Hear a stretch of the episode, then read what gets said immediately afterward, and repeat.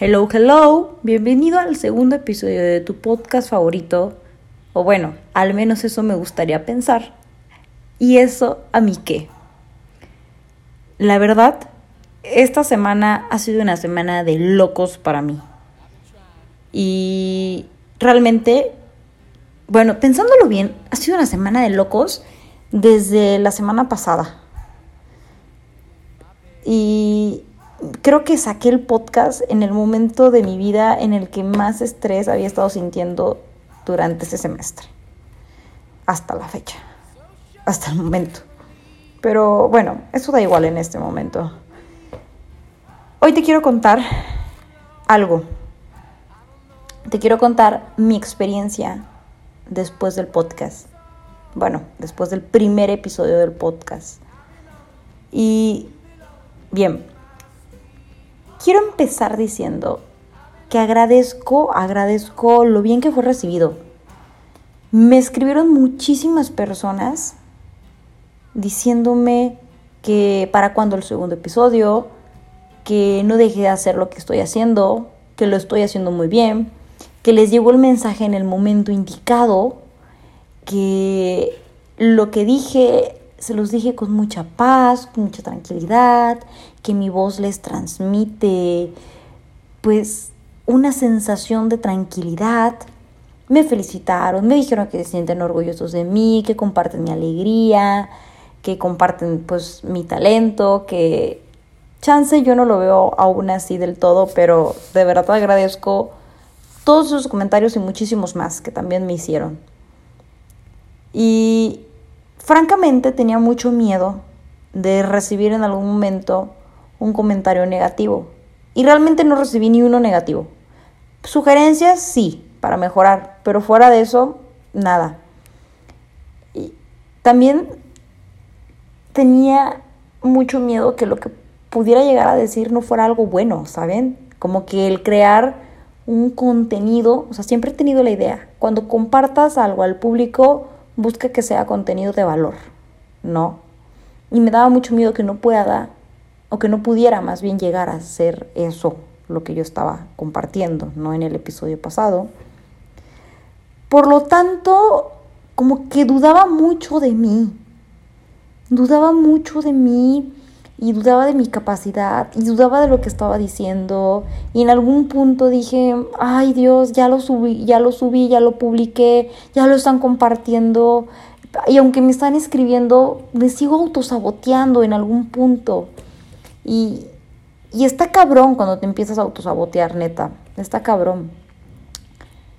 Y bueno, me vas a decir, y a todo esto, Daniela, ¿y eso a mí qué? Pues bueno, te lo comparto porque he sacado varios aprendizajes de eso. Número uno, ten una red de apoyo. Ten una buena red de apoyo. Agradezco infinitamente a mis amigos que no me dejaron de apoyar en ningún momento. Ten una red de apoyo.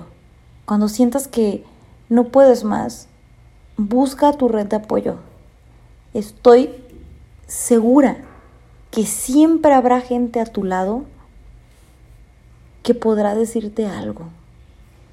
Busca, identifica quiénes son las personas que están a tu lado. No tengas miedo de acercarte, porque no se vale. No se vale que ellos rían contigo y no les compartas también el hecho de cuando te sientes solo. De hecho, hace poco compartí en Facebook un, tweet, ¿no? la imagen de un tweet que decía, mucha gente dice mis amigos no están cuando los necesito, pero muchas veces se nos olvida pedir ayuda. Créanme que si a mí me dicen, oye, necesito platicar contigo o necesito ayuda en esto, aunque no seas mi amigo, busco la manera de ayudarte. Que no les dé pena, que no les dé pena pedir ayuda. De verdad, identifiquemos nuestra red de apoyo.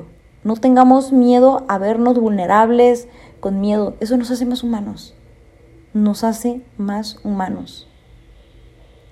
No dudemos de eso. No dudemos de nuestra red de apoyo. Bueno, ese es el aprendizaje número uno. Aprendizaje número dos. confía en lo que haces. Confía en lo que estás creando. Obviamente no quiere decir que todo va a ser ahí al dedazo y como caiga a hacer las cosas y que tienes que confiar en eso, no.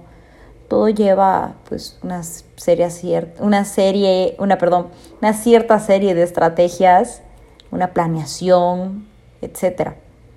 Pero confía en lo que estás haciendo. Confía en tu potencial. No tengas miedo a intentar hacer las cosas. Si ya diste el primer paso, no tengas miedo no tengas miedo del que dirán. Y ahí también entra el tercer aprendizaje. Aprende también que no le vas a caer bien a todo el mundo o que lo que tú generes de contenido pues puede no ser del agrado de todas las personas y está bien. No. Y está bien.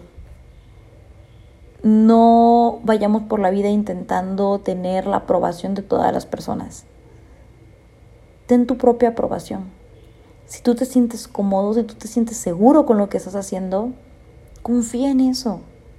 Véndete a ti la idea antes de vendérsela a los demás. Véndetela a ti, que lo que estás haciendo es algo positivo. Es algo que va a beneficiar a más de una persona. Y obviamente busca que eso pueda llegar a ser. Pero véndete a ti la idea y confía en ti. No te autosabotees. No te autosabotees. No buscas la aprobación de alguien más. Busca tu aprobación. Porque con eso realmente, con eso realmente es más que suficiente. Es más que suficiente para empezar a dar el primer paso. y bueno, esos son los tres aprendizajes que he sacado de esta experiencia eh, después del podcast. No tener miedo a verme vulnerable con mi red de apoyo. Buscarla, identificarla primero, buscarla. Dos, confiar en lo que estoy haciendo. Confiar en mi talento. Que quizás está oculto y me cuesta identificarlo, pero confiar en eso. Trabajarlo, ser disciplinada, ser constante en eso. Tres, no le tengas miedo a no ser del agrado de todos, como tu persona o con tu trabajo. Mientras tú sepas que lo que estás haciendo es bueno porque estás consciente realmente de eso, yo creo que no hay problema. Yo creo que no hay problema.